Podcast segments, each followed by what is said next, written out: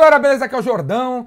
E hoje eu vou contar uma história pessoal da minha vida. Faz tempo que eu não faço um vídeo sobre alguma história pessoal da minha vida. Se você não sabe nada da minha vida, vai no canal no YouTube, tem várias, vários vídeos sobre algumas histórias da minha vida. Escuta lá.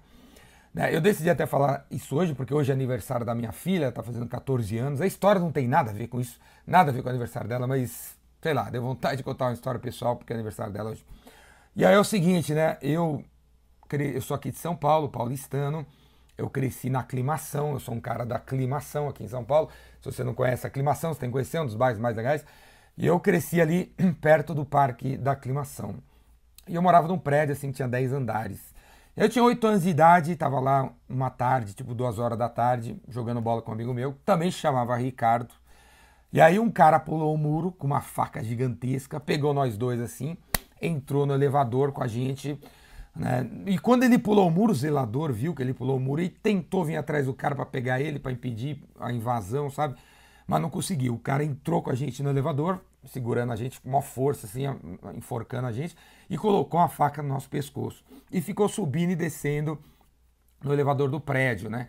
Eu acho que ele estava fugindo de um assalto, né? Ele não ia assaltar o prédio, ele estava, acho que tinha assaltado alguém, pulou o, pré, pulou o muro lá e estava se escondendo no nosso prédio. Mas viu nós ali, pegou a gente de refém e ficou subindo e descendo a parada lá, né? E, e o zelador desesperado, assim, gritando na porta do elevador, porque é aqueles elevador antigos, você pode pôr a cara assim naquele, naquela janelinha, consegue falar, né? E as pessoas dentro conseguem escutar. Ele ficava gritando lá, pô, negociando, né? Ô, ô, meu amigo, sai daí, solta as crianças, vai embora e tal.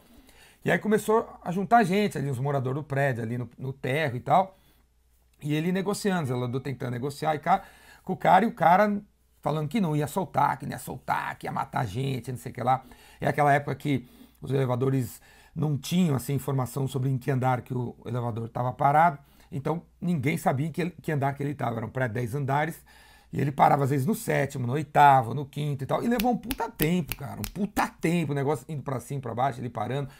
Né, trocando mulher com a gente, falando que ia matar a gente, lá meu amigo chorando pra caramba, e, e eu ali, porra, olhando pra cara do cara e tentando entender porque o cara tava com a faca no nosso pescoço, não sei o que lá.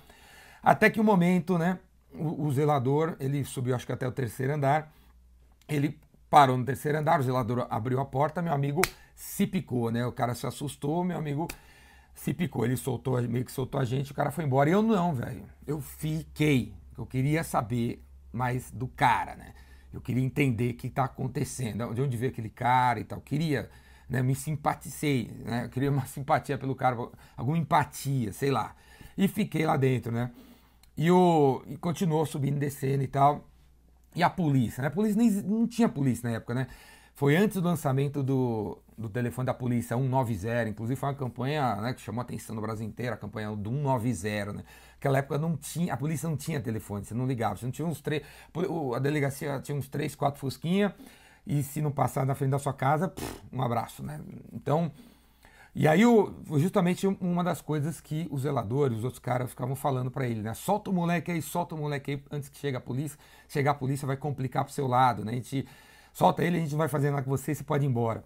Aí ficou nessa, nessa, até que uma hora, a gente conversando ali, até que uma hora que ele falou que ia se render, desceu pro, pro térreo, ficou me segurando assim pelo pescoço, a gente passou no meio do corredor polonês cheio de morador, Ninguém tocou no cara, ninguém fez nada. Quando foi meio pro, voltou pro pátio assim, ele me soltou, pulou o muro e foi embora, né? E não aconteceu nada, nem com ele, nem comigo. E acabou a história aí, né? Agora, uma coisa dessa, dessa história é o seguinte, né? O nome desse cara, né, que botou a, a, faca no meu pescoço e ficou meia hora lá, eu como refém, chamava Gerson. Gerson. E nessa época, bem nessa época, a campanha na, de publicidade, das mais conhecidas na época, era a campanha da Lei do Gerson. Né? Se você não conhece, Google aí para você entender, ver o vídeo, né? Existia um, um, cigarro chamado Continental. Na Copa de 70 tinha um craque chamado, chamado Gerson. E aí os caras criaram uma campanha que ficou muito conhecida como a Lei do Gerson, porque o cara falava assim, ó, fume Continental, se você quiser levar vantagem em tudo. Então, para concorrer com o Marlboro e tal, os caras posicionaram o Continental como um cigarro que você levava, que tinha muita coisa, né? Era bom, bonito, barato. E aí o brasileiro já tinha essa coisa de levar vantagem em tudo, e os caras pegaram essa, esse slogan e colocaram no Continental, e o Gerson falando que se você quiser levar vantagem em tudo, fume Continental. Né? Hoje em dia, você deve ser um moleque de 20 anos assistindo esse vídeo e falar, puta, que absurdo, né, cara?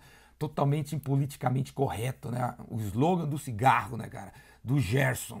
Né? Então, mas pegou essa fama, né, mesmo? Agora, o que eu tô falando é porque nessa época, enquanto todos meus amigos, cara, com todo mundo que eu conhecia, quando alguém fazia alguma coisa errada, o cara falava, isso aí é a lei do Gerson, você está querendo levar vantagem em tudo. Eu lembrava do Gerson, cara. Do Gerson que tinha colocado a, a, a faca no pescoço. E assim, enquanto todo mundo, entendeu, se referia ao Gerson como uma coisa ruim, eu olhava para o nome Gerson e pensava que tinha que ser uma coisa que a gente tinha que, uma coisa boa que a gente tinha que mudar. Então, acho assim, é, diferentes momentos da nossa vida vai acontecer várias coisas, entendeu? Várias coisas, e essas coisas, esses, essas coisas que acontecem com a gente definem quem a gente é e o que a gente vai fazer se a gente vai prestando atenção. Eu diria que muito do que eu sou, muito do que eu faço e tal, essa coisa de fazer vídeo de graça todo dia, de ter 50 mil negros no WhatsApp, de fazer várias palestras de graça, fazer muito conteúdo de graça, é, é, vem desse dia aí, né? Desse dia que, pô, eu olhei pro cara e falei, pô, eu sou um cara, um moleque de classe média, tenho arroz e feijão, ganho presente de Natal, tenho uma bicicleta, tenho uma bola, posso jogar bola num pátio, e esse cara não tem nada, né? Então, o que, que eu vou fazer para mudar isso aí? Então, quando todo mundo achava que Gerson era um cara sacana, né, eu achava que não era, e era um cara que precisava de ajuda. Então, preste atenção nas coisas que acontecem com você, essas pequenas histórias né, definem você, são momentos que te colocam no, onde você tem que ir, né? E o Gerson me ajudou nisso aí. E é um cara, pô, esse negócio aconteceu há 40 anos atrás, e se eu visse ele na rua hoje, eu lembraria dele, né? Eu lembro da cara dele até hoje, né? Desse cara, né? Nem sei para onde ele foi, nem sei o que aconteceu, né? E... Mas é isso aí. Beleza? Isso aí, cara. Se você gostou desse vídeo, assina o canal no YouTube. E vamos que vamos, tem outros vídeos sobre tudo aí. Falou? Abraço.